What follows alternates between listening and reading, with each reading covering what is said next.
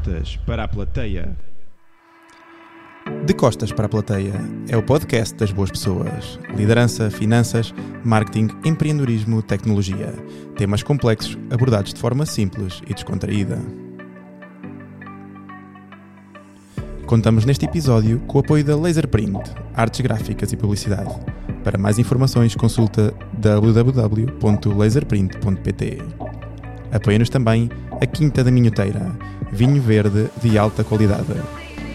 E nunca é demais lembrar que durante a gravação dos nossos episódios, tanto eu como os meus convidados estamos acompanhados pelos parceiros e amigos da Fábrica Coffee Roasters. A Fábrica Coffee Roasters teve como objetivo, desde o início, trabalhar diretamente com os produtores e encontrar cafés únicos e que proporcionam experiências marcantes e que ajudem a difundir a cultura dos cafés especiais em Portugal. Hoje vamos provar um café vindo da Guatemala, um La Mochilita, super frutado e que foi extraído através do método V60. Bem-vindos a mais um episódio do podcast de Costas para a Plateia. Contamos hoje com a presença da Ana Rachid, mãe e nutricionista especializada em nutrição infantil.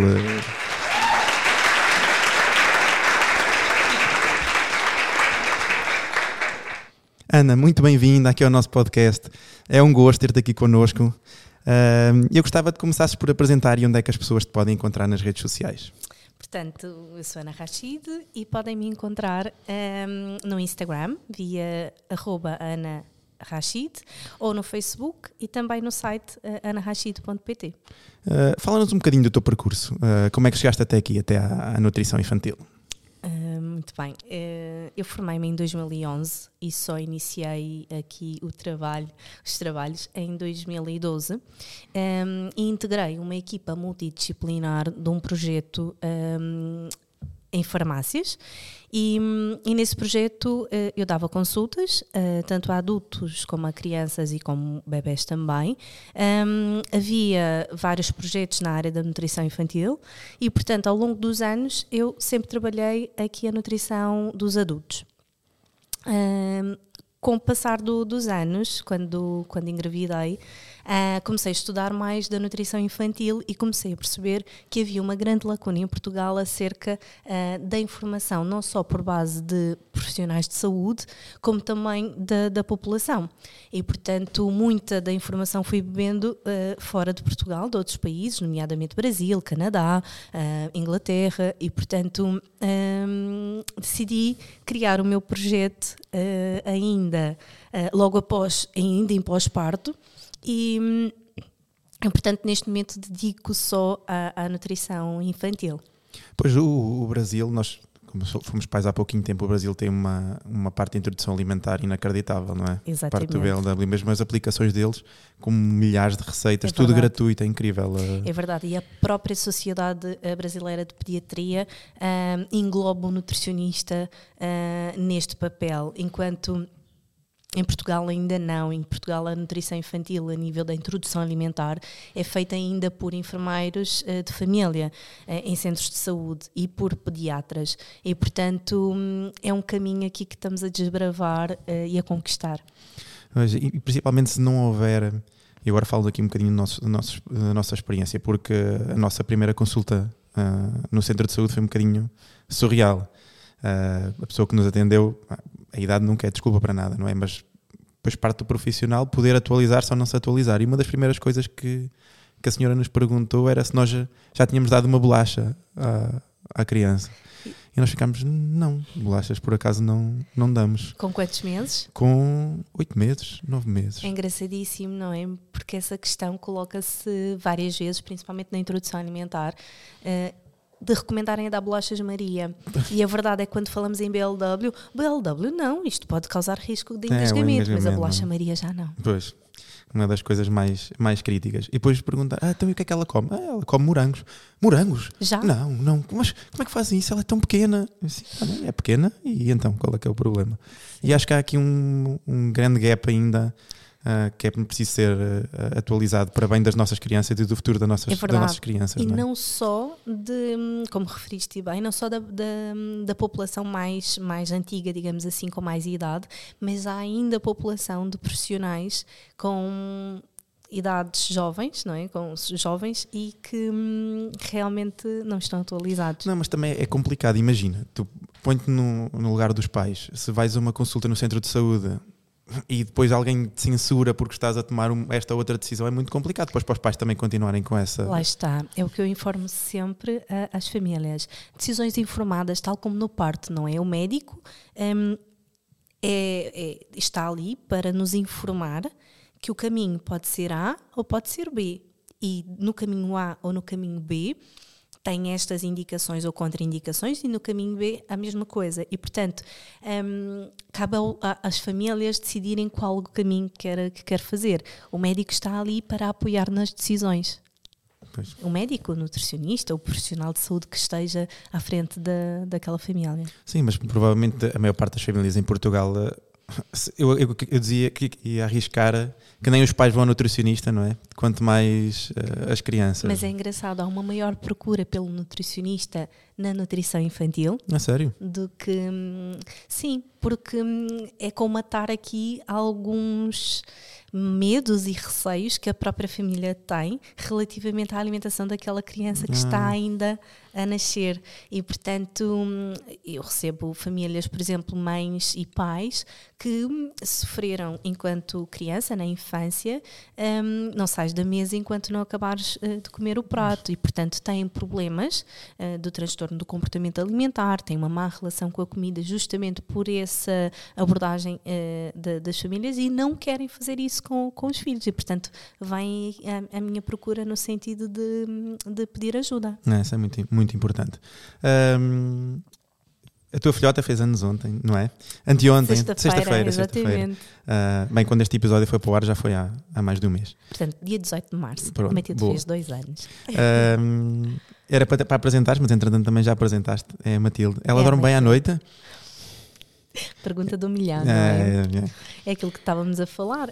hum, as famílias esquecem que, que da, da- da parte má da, da, da maternidade, e ainda bem, não é? Porque é da maneira que as pessoas voltam a ter os segundos filhos, não é? Tem que se esquecer da, da parte má.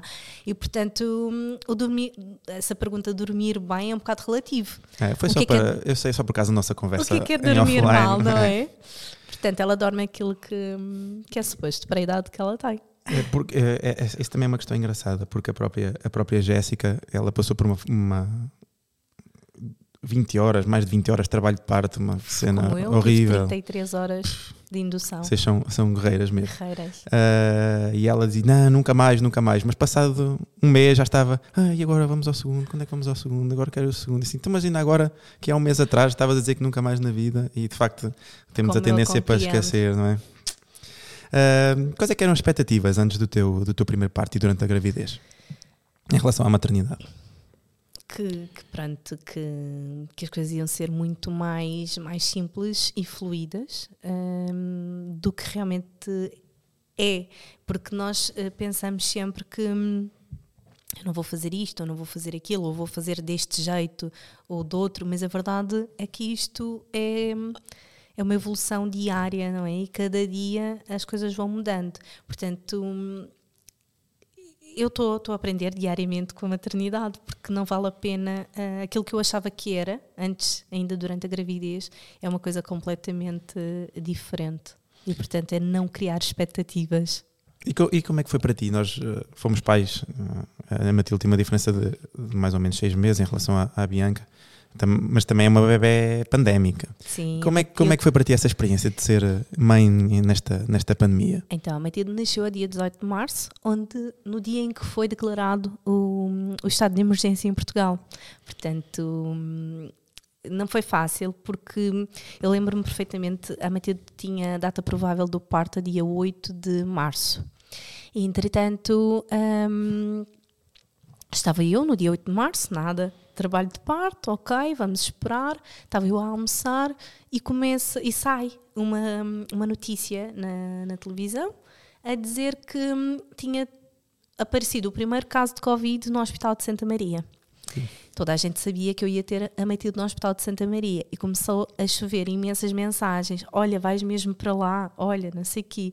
E a verdade é que eu fiquei super nervosa hum, porque era a única hipótese que eu tinha, porque a minha médica não podia estar a fazer o parto na- no privado por causa dessa situação do Covid, não é? Eles tiveram que focar esforços para os públicos e, portanto, foi, não foi fácil. E depois os dias foram passando, foram passando.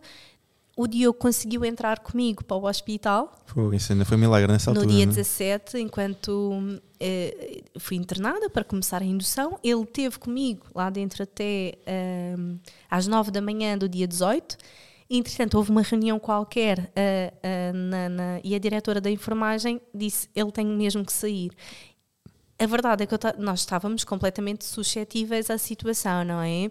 Ahm, e portanto, ele foi-se embora e eu fiquei Sozinha. sozinha. E E- portanto foi horrível. Hum, E hoje em dia eu olho para trás e penso: não faz sentido, porque ele já lá estava. Sim, já lá estava dentro, não é? Yeah.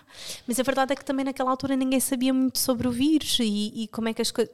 Mas a verdade é que não fazia sentido mesmo que, que ele saísse.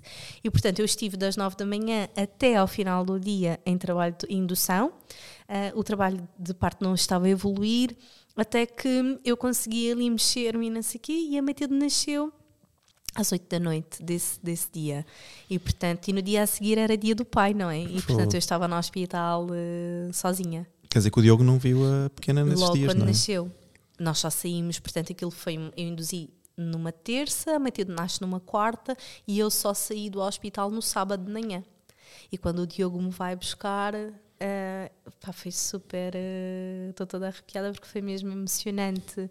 E depois saímos à rua, aquilo parecia o Texas, não é? Não havia ninguém na rua. Ahm, são memórias. Epá, mas que pena para o Diogo. Para mim foi.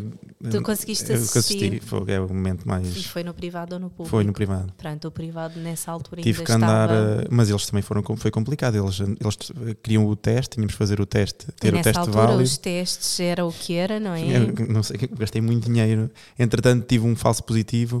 Bem, uma história épica. Mas pronto, entretanto, conseguimos. ah, Conseguiste assistir. Sim, consegui assistir e, pá, e vale cada, cada segundo, é inacreditável. Ahm, como é que defines maternidade, Ana? Uma prova de fogo diária, não só enquanto mulher, mas também enquanto casal. Enquanto casal. Hum, achávamos que está como tudo como garantido, não é? E de repente aparece mais um ser e temos que gerir aqui a questão mulher, homem, casal ainda mais um ser ali. Portanto, não. É um desafio. Uma não é? prova de fogo, sim. É, eu, quando, quando pensei em fazer esta, esta temporada dedicada à maternidade e às mães, eh, foi precisamente por eh, ver aquilo que, que, que a Jéssica passou e a dificuldade que foi, precisamente para, para essa. tendo em conta essas características, que é o facto de ser muito mais fácil para o pai ser pai do que para a mãe ser mãe. Uh, principalmente, como, como também tu decidiste, amamentar, a, a carga em cima de uma mãe é, é de facto muito mais pesada do que, do, que para, do que para um homem. Por isso eu pensei assim: bem, a única forma de eu fazer aqui uma homenagem é fazer aqui uma temporada completa dedicada à mãe, até para podermos fazer aqui um bocado de awareness, uh, termos essa possibilidade. Se, se conseguirmos influenciar um pai a ser diferente, já acho que já ganhámos. Se for um pai por episódio, no final dos 10 episódios são 10 pais, acho que já É ganhámos. Já ganhámos aqui já qualquer coisa. Eh, Uma forma que eu encontrei para continuar com este podcast foi pedindo apoio aos nossos ouvintes, que agora podem tornar-se maestros do nosso podcast. Se achas que de alguma forma foste inspirado positivamente, sente-te à vontade para enviares a quantia que julgues adequada para o número 939 508 934 através do MBWay e com isso viver cada vez mais connosco de costas para a plateia. Hum, então, como é que é empreender para um público tão diferente do habitual? Nós estávamos a falar há bocadinho, não é? Que hum, cada vez há mais, há mais procura, mas acaba ainda por ser um nicho e por ser algo muito diferente. Hum, como é que é essa, essa sensação e como é que é ter esse trabalho? Para mim tem sido super gratificante porque hum, aquilo que eu trabalhava enquanto consultas de adulto era sempre na perda de peso. E, portanto, eu ia sempre buscar uh, o reconhecimento da sensação de saciedade, que é uma coisa que nós vamos perdendo ao longo do, da vida, não é? Porque é um mecanismo que é inato que nós vamos perdendo. E, portanto, um, quando o projeto nasce, nasce muito nesse, nesse, nesse sentido de Querias engordar as, as crianças, és muito esperto. Finalmente podes de... passar uma dieta para engordar. Hein? Isto é o sonho de qualquer nutricionista. Deixem lá as crianças identificarem a sensação de saciedade. E, portanto, eh, é gratificante neste sentido, porque o trabalho é feito de raiz, não é? Um, e o nicho em si um, eu digo que é um nicho muito bem nichado, porque eu só atendo um, crianças até os 6 anos, um, desde o nascimento até os 6 anos. Mais do que isso, entre outras questões, outras vertentes, nomeadamente questões psicológicas uh, e do comportamento alimentar. Portanto, 6, 7 no máximo. Uh, e, portanto, tem sido um, um, projeto muito uh, interessante e gratificante, um, mas há imensos desafios porque nós não trabalhamos a criança, não é? Nós trabalhamos a família. Ah, isso é fantástico. Trabalhamos é a Tem família. Tem uma visão global, não é? Global, completamente. E acabas por também mudar a vida, a parte da nutrição dos adultos? Sem dúvidas, porque hum, nós não conseguimos uh, trabalhar a criança se não mudar o exemplo. Ainda hoje fiz um post eu sobre, estava a ler, sobre é muito isso, interessante, sim. Porque hum, as crianças hum, imitam tudo e, portanto, eu não posso estar a comer hum, pão com chouriço e querer que ela coma hum, um hambúrguer vegetariano. E muitas vezes acontece o contrário, que é famílias que hum, querem que a criança não coma carne, por exemplo, e hum, eles comem. E eu digo ah. sempre como é que vocês vão gerir essa situação quando a criança tiver capacidade cognitiva para perceber que mãe, é o pai, o que é que estás aí a comer? Eu também quero. e portanto não faz sentido uh, que a alimentação seja diferente da família. Muito interessante. Um, tu arrancaste com o, teu, com o teu negócio e com essa parte empreendedora, um, já com a Matilde bebezinha. Como é que tem sido trabalhar a partir de casa com ela? Uh, assim à, à, tua volta? Tem sido muito desafiante. Porque, por várias questões, não é? é estamos em pandemia, houve confinamentos pelo meio, e, portanto, quando uh, fecha a escola, fecha tudo, uma pessoa também fecha as portas do negócio, não é? Porque realmente não dá para, para gerir aqui. Uh, o trabalho com, com o bebê, excepto na hora das cestas, mas acaba por se tornar assim muito, muito caótico e desgastante. E há outras coisas para fazer, não é? E há outras coisas para fazer, exatamente. Há toda uh, uh, uma, uma casa uh, para gerir. Uma dinâmica. Exatamente. Um, qual é que é a importância da nutrição infantil na vida das mães? O que é que tu achas? A tua pergunta é um bocado biased, não é?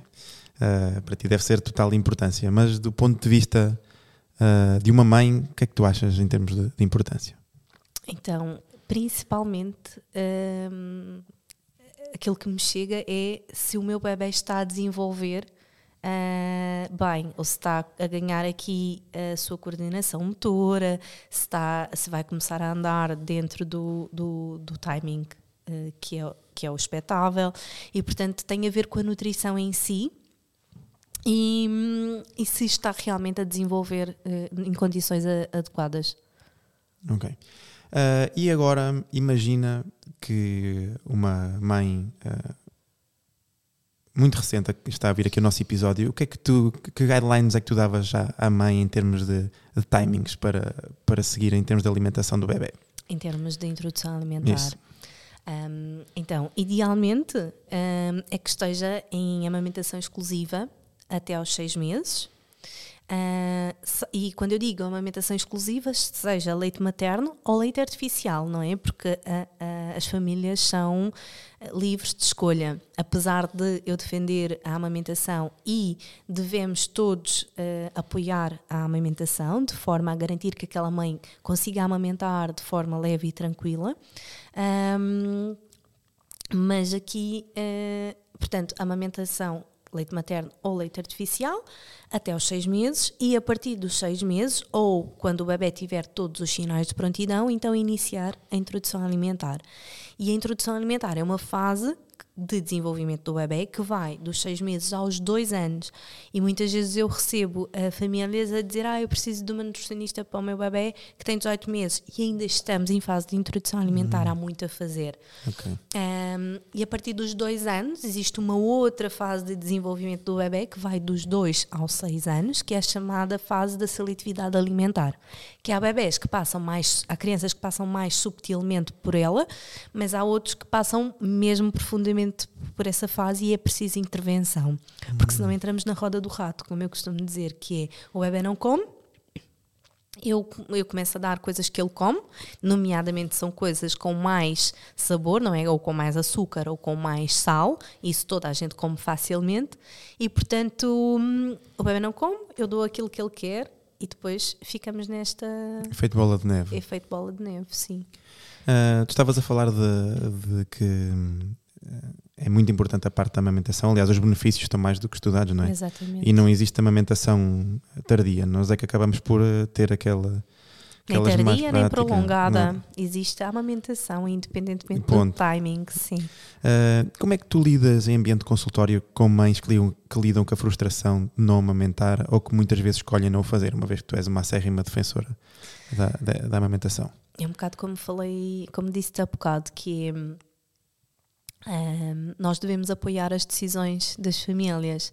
Hum, como eu disse, eh, defendo a amamentação e estou disponível para apoiar se a mãe quiser amamentar em todas as fases da amamentação, porque ela existe e porque na amamentação existe várias fases de dificuldades e portanto, e tu sabes, não é? Coitada da Jéssica. Há, há mães que têm dificuldades logo ao início, há outras que têm aos quatro meses. Foi o, o meu caso, eu só tive problemas com a amamentação aos três meses e meio, quatro. Sim. Hum, e portanto, hum, o objetivo é sempre apoiar as decisões. E há mães que não querem de toda amamentar e saem mesmo da maternidade com leite artificial. O que é que é importante informar? Que o leite artificial não é completamente inóculo. Ele surgiu e foi criado para ah, alimentar bebés que realmente não, não conseguiam ser amamentados ah, pelas mães. E, portanto, lá está, a decisão é de cada família, mas precisamos também informar aqui. ahm, Que deve ser visto como uma alternativa e não como uma Exatamente. facilidade, não é? Porque eu acho que é, é capaz de haver muitas famílias que acabam por eh, ser mais cómodo, se calhar, ou eu recebo sempre esta. Isto é um chavão, não é? É mais fácil. pois. Não sei se é. Eu também acho que não é. Eu acho que não é Quer de dizer, todo, porque imagina, tu às três da manhã tens que te levantar para ir fazer um biberão. Hum. Não, mas eu passo é por isso, não é? fácil. Quando a, a Jéssica faz noites e eu fico com a Bianca, Exato. portanto eu passo, passo por isso. Agora já arranjei uma estratégia bacana. Ah, mas de qualquer forma passava por isso. Ahm, e acho que não é fácil, mesmo nas viagens e tudo, é inacreditável. Quando nós começámos logo a viajar Exato. muito cedo, fomos para os Açores que a Bianca tinha quatro, tinha São quatro meses. pá, ainda não tive coragem. Ah, foi, Lá foi está. maravilhoso, olha, vale, vale imensa pena.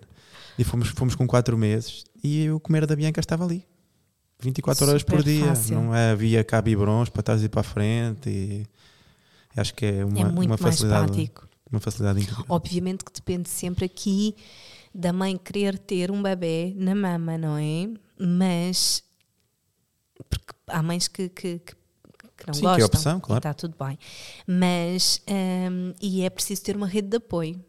Não é? Porque se, se temos uma mãe que está a amamentar e está eh, o dia todo sozinha, torna-se realmente eh, cansativo. Se não tem um apoio Ah, ou é do um marido Sim, ou sim. de alguma família. É um Eu, eu vi, eu via pela. Jéssica, quando a Jéssica está sozinha com, com a Bianca, a quantidade de vezes que ela mama é muito maior do que quando, estou, estou, quando estamos os dois Claro. ou quando ela está, quando está comigo. Aliás, neste momento, ela agora, quando está comigo, só bebe o leite quando a mãe chega do trabalho durante o dia, nem sequer pede. Bem, a mãe, pois, É. mas está, Mas se a mãe está- estiver, é inacreditável. Claro. Antes do almoço gosta de uma maminha, depois do almoço também gosta de uma maminha para acamar o almoço. Depois à tarde a mesma coisa, para dormir a sexta.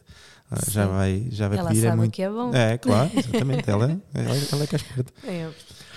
Hum, alguma vez foste contra as tuas próprias regras na alimentação? Especialmente agora que- com a Matilde, como é que tem sido ah, a tua experiência com ela? Não é fácil eh, e é uma das coisas que, que passo sempre à família, que é tentar ser o mais descomplicado possível. E eu falo sempre aqui nos cinco grupos de alimento que são importantíssimos ter na refeição do almoço e na refeição do jantar. E é aqui que eu, que eu, que eu me pego uh, muitas vezes e que me descai um bocadinho, porque para fazer cinco grupos de alimentos é preciso cozinhar, não é? E portanto, sem rede de apoio, um, eh, torna-se complicado ter ali um, leguminosas, por exemplo, ter sempre legumes uh, feitos. É uma logística e uma organização necessária. A organização é fundamental, não é? Sem dúvidas. E portanto é aqui que eu, que eu, que eu sou apanhada, porque como eu não tenho grande tempo, não gosto muito de estar na cozinha, o que eu fiz foi arranjar estratégias. Então, eu vou buscar uh, comida saudável pronta. Okay. E tenho sempre em SOS. Portanto, quando eu não, não consigo fazer, está ali, é só ir buscar e tenho uh, aquilo que é necessário. Eu acho que isso é uma vantagem para quem está habituado.